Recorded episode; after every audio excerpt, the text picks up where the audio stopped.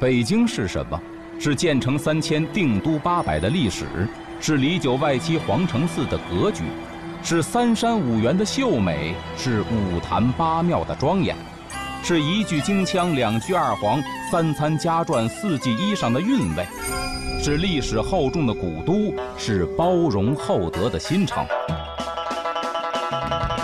北京尽在 FM 九九六，中国交通广播，阿龙说北京。大家好，欢迎收听这期的阿龙说北京，我是阿龙。今天呢，咱们聊聊北京的醇亲王府。一说到北京的醇王府啊，可能很多人第一反应，哎，就在那个什刹海的北岸有一个宋庆龄故居，那应该就是。没错，这宋庆龄故居呢，是当年醇王府的花园，在旁边呢还有一个国家宗教局，那个院子呢是当年醇王府的府邸。但其实啊，咱北京不光是这一座醇亲王府。一共呢，先后有三座醇亲王府。有人可能会问了，说一个醇亲王怎么用了三个王府呢？因为这个家庭比较特殊，这醇亲王家里边啊出过两任皇帝。咱知道古代呢有这么一个规矩，就是说啊，这地方一旦是出过皇帝，这地方改名了，叫乾隆底。什么意思？这地方潜藏过真龙天子，就不能再住人了，得空着供起来。或者呢，改做宗教场所，所以您看，咱北京很著名的格鲁派寺院叫雍和宫，当年呢就是雍亲王啊雍正登基之前他住的地方。后来登基当了雍正了，这地方没人敢住了。那么再后来呢，他的儿子乾隆皇帝登基之后啊，把这地方给他父亲改成了一个藏传佛教寺院。这个呢，还算是对自己父亲的一种尊敬。所以说，要不改成寺院，要不供起来，这地方不能再住人了。那么出过俩皇上，肯定这两座府邸都不能住人了。所以先后呢，咱北京应该说有三座醇亲王府。那么咱先说这第一座，这第一个醇亲王府呢，它是啊，建成于这个咸丰年间，就是道光皇帝呀，赐给醇亲王奕轩的府邸。那么这个地方在哪儿呢？这地方啊，鲍家街四十三号。可能很多人说，哎，当年有这么一个乐队，对吧？主唱是谁呀？汪峰，叫鲍家街四十三号，也就是当年老北京西便门东侧的太平湖边上。现在这地方没有太平湖了，但是呢，这地方依然很有名，叫什么呀？中央音乐学院。所以各位，如果您有幸啊，进到这个央院里边去参观的话，这里边您能看到。还有一些个古色古香的建筑，这就是当年这醇王府遗存下来的一些建筑。那么这地方呢，因为在南城，所以啊，北京老百姓管这儿叫南府。那么第一代醇亲王，咱说了奕轩，他的二儿子在田就出生在这个地方。那么后来呢，这在田咱知道登基当皇上了，就是清朝历史上的光绪皇上。这地方呢，按照当时的规章制度。就改成乾隆帝了，这事儿呢就不能再住人了。那么这慈禧太后啊，一看你们家出了皇上了，按照祖宗规章制度，这地儿不能住人了，怎么办呢？得单分套房啊！而且您是醇亲王啊，这级别还不能低了，怎么办呢？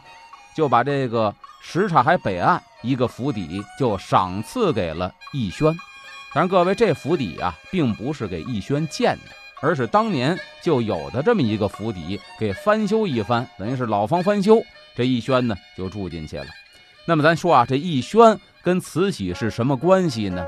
在这儿啊，咱书中暗表，其实啊，这个奕轩是慈禧的亲妹夫。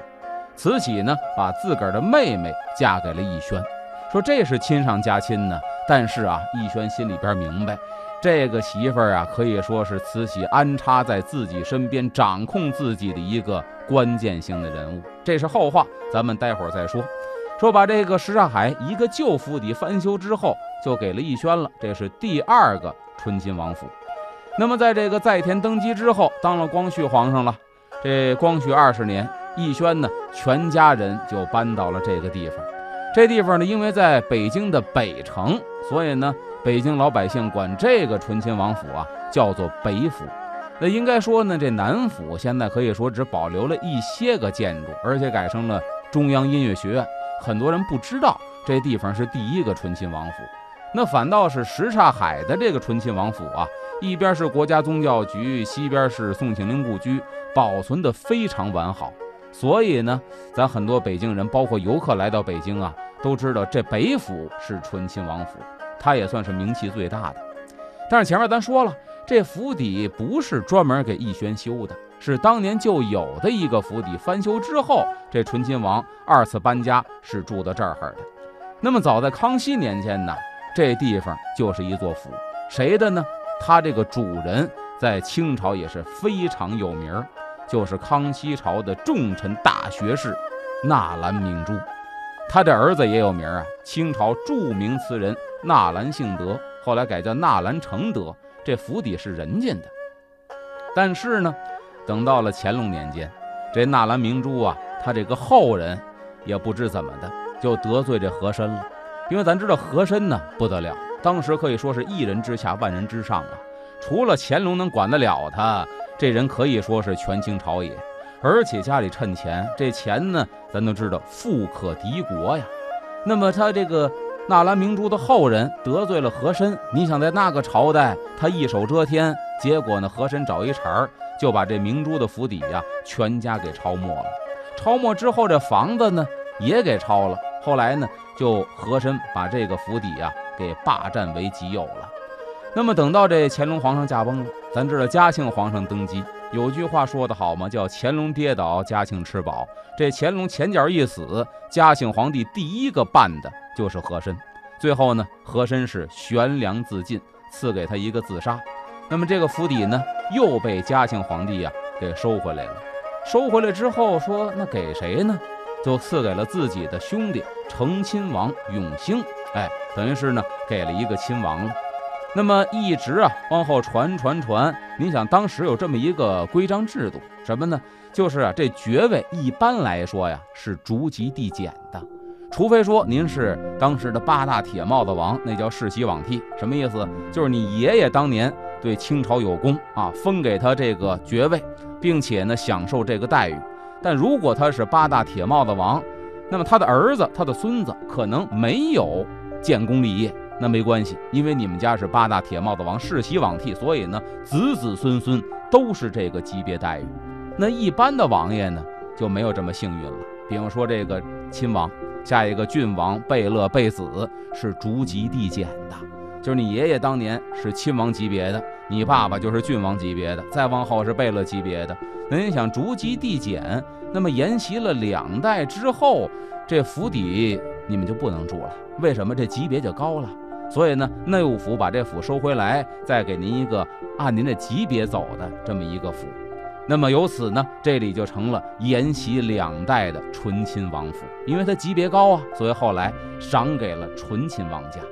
所以您看呢，从远处一望，这个醇亲王府啊，是紧邻什刹海。我当年还溜达过一趟啊，就是拿步子测量一下，出了这个醇亲王府大门，您往前走也就是二三十步就能来到什刹海的边上。所以您看这地方可以说是地理环境相当之好，而且建筑呢是气势恢宏啊，可以说是现在北京城公认的地方最好、保存最完整的这么一个王府建筑。那么其中啊，这个。中间是府邸，就是现在的国家宗教局，这个咱一般是不可能进去参观的啊。还有呢，它这西边就是醇亲王府的花园，就是现在说的宋庆龄故居。它这个东边啊，后海北院四十三号，还有这么一个院落，干嘛的呢？当年醇亲王府的马厩，换句话说就是王府养马的马圈，占地将近两千平方米。至今这地方，您看里边还有什么呀？石槽子，当年也不知道是喂马的还是印马的，反正呢有一些历史遗存，证明这地方当年是醇王府的马圈。这里啊，虽然叫醇亲王府，但是呢，后来又出了一个皇上。咱知道，除了光绪之外，这地方出了一个溥仪。这溥仪登基之后呢，就是咱熟悉的宣统皇帝，也是清朝的末代皇帝。这一下不得了了。又出了一皇上，那就意味着什么呀？前边说了，这地方又变成乾隆底了，人不能住了。所以啊，清末这朝廷呢就下旨了，在这个中南海紫光阁西边兴建第三座醇亲王府。所以开头咱讲了，说北京一共是三座醇亲王府啊。但是呢，由于当时啊这时局动荡，再加上呢国库空虚，所以啊这第三座醇亲王府可以说一直就是一个烂尾工程，一直到这溥仪呀都已经不是皇上了，大清朝都倒台了，这个第二代醇亲王载沣一家子呀也没能搬进中南海这醇亲王府。所以说呢，严格意义上来说是三座醇亲王府，一个呢现在可以说就剩一点遗迹了，第二一个呢什刹海这个规模最大，保存最完整，第三一个呢是一烂尾工程。那么溥仪的亲生父亲呢，就是摄政王载沣。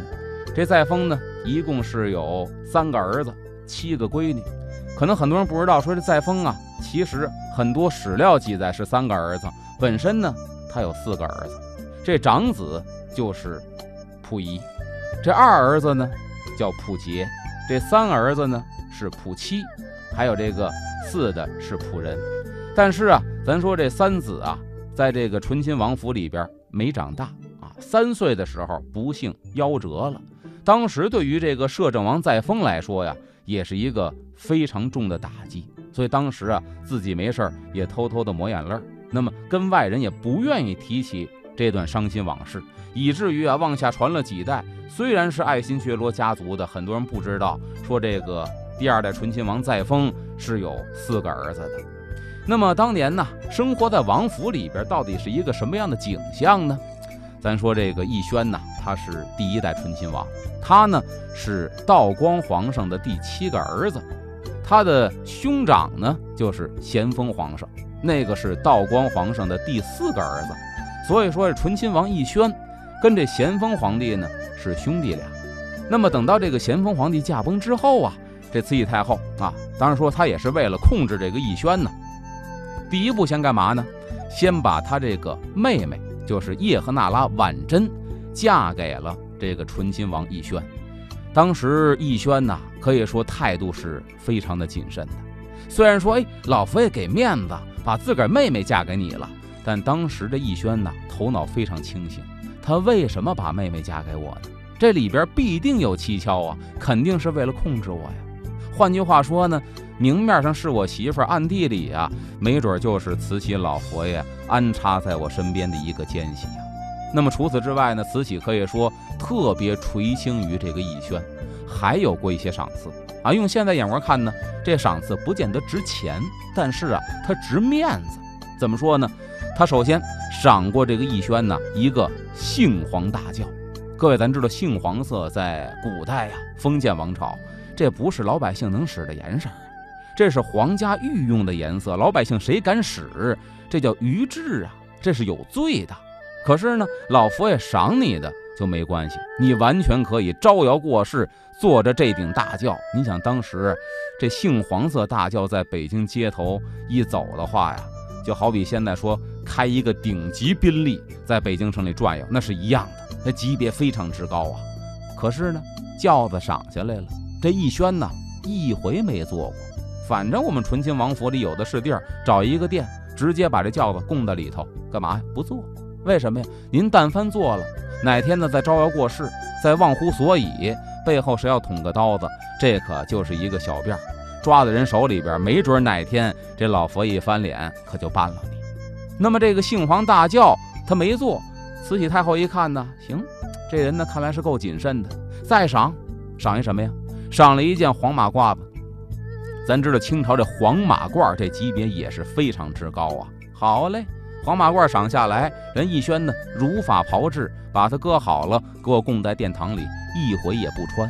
所以你看得出来，这人呢他的生活态度、处事态度非常的谨慎。尤其是这奕轩的二儿子载湉当了光绪皇上，他当光绪皇上可以说完全是慈禧太后一手炮制的。所以呢，别人说这个儿子当皇上，老子那可是风光了。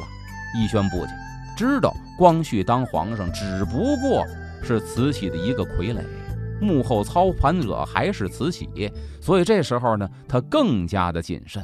碰见什么事儿啊？能谦让则谦让，能后退就后退。首先来一个说呀，我这儿子当上皇上了，怎么办呢？咱先得表态呀。怎么表态呀？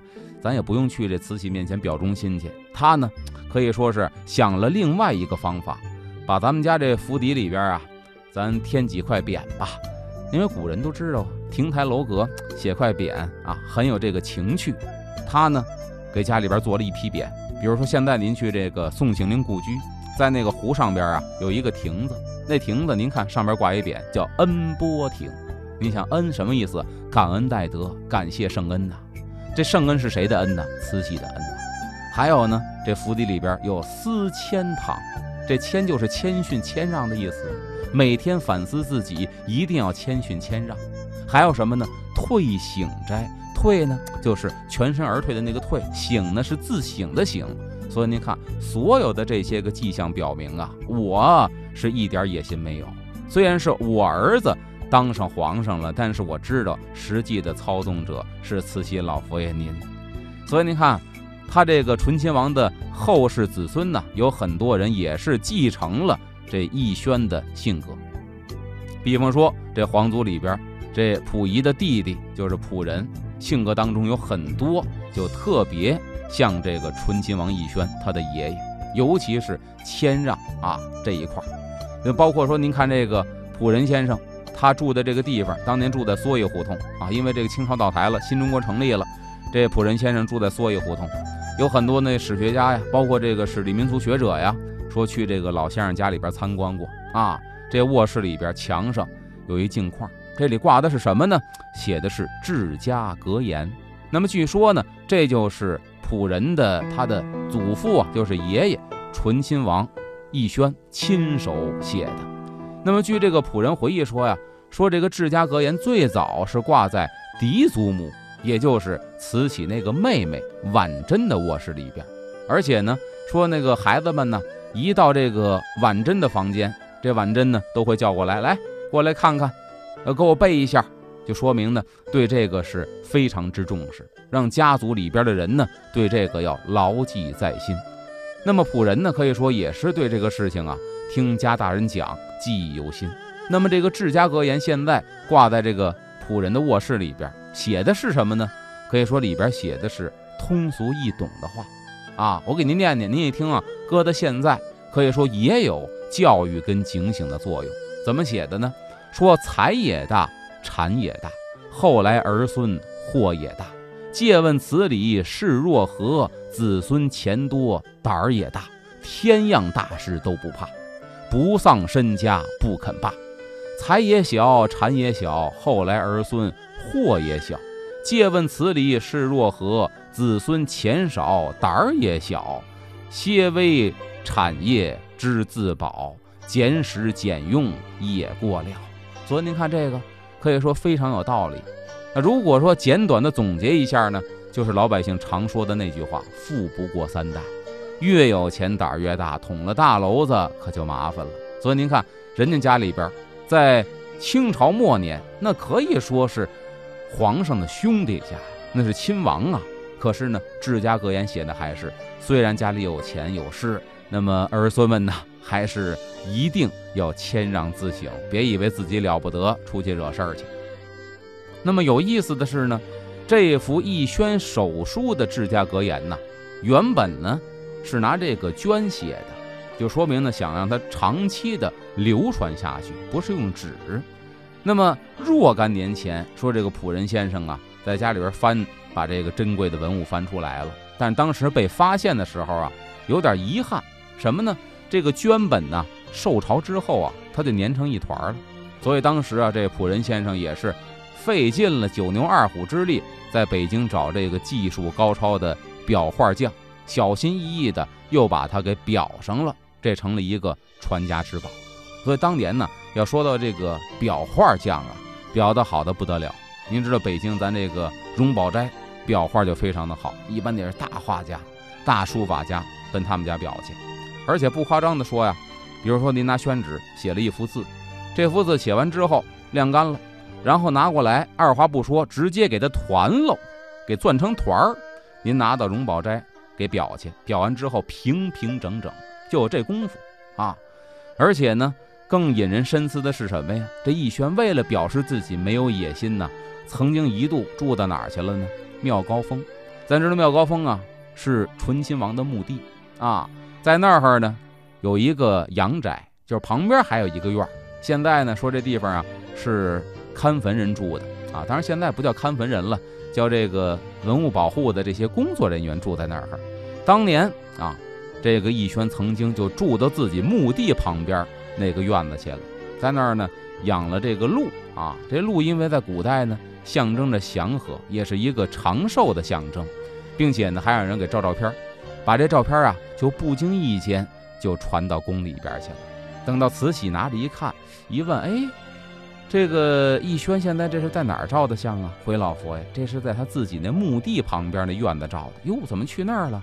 他觉得在那儿多清闲，挺好的。老佛爷一听，嗯，不错。为什么呀？没有野心，我心里边踏实了。那这一年义轩才多大呀？这一年义轩呢，四十八岁，人到中年，应该说在官场上正是得意上升的时候。人家知道我呀，还是退了。所以说这义轩呢，种种的迹象，种种的行为可以表明啊，真是煞费苦心，就为了躲这个锋芒啊。那么刚才说了，这醇亲王府里边这治家格言，这醇王府里边呢还有什么呀？还有传家宝。因为您想啊，在这王府里边，当年是皇上的兄弟，这里边的布置、家具、展陈、装饰，那不得是当时大清朝一等一的呀？那么当时呢，这个载沣啊，可以说这载沣咱知道是这个奕轩的儿子，也是二代醇亲王，他呢。跟他父亲奕轩呢，可以说就不太一样了。怎么说不一样呢？他这一辈子是大起大落、大富大贵。为什么呀？咱知道这个二哥载田登基称帝啊，再到了这个溥仪，这溥仪就是载沣的儿子了，又称帝成了宣统皇上。那这个时候您记得啊，光绪死完之后第二天，慈禧就死了。那换句话说，溥仪登基之后，可就没有慈禧了。那么这个时候，载沣，那可就是真正的摄政王了，就没有那个幕后的老佛爷了。这时候自己儿子当着皇上，自个儿是摄政王，这可以说是权倾天下呀。但是也有一个问题，即便是家里边这么有地位，这个载沣呢，也一直保持着一个谨慎的态度。所以家里边呢，有这么一个传家宝，虽然说不怎么值钱，但是。被这个载沣啊看得非常之重，那到底是一个什么东西呢？咱们稍微啊留一扣子，明天早上五点，阿龙说北京再接着跟各位聊北京的醇亲王府。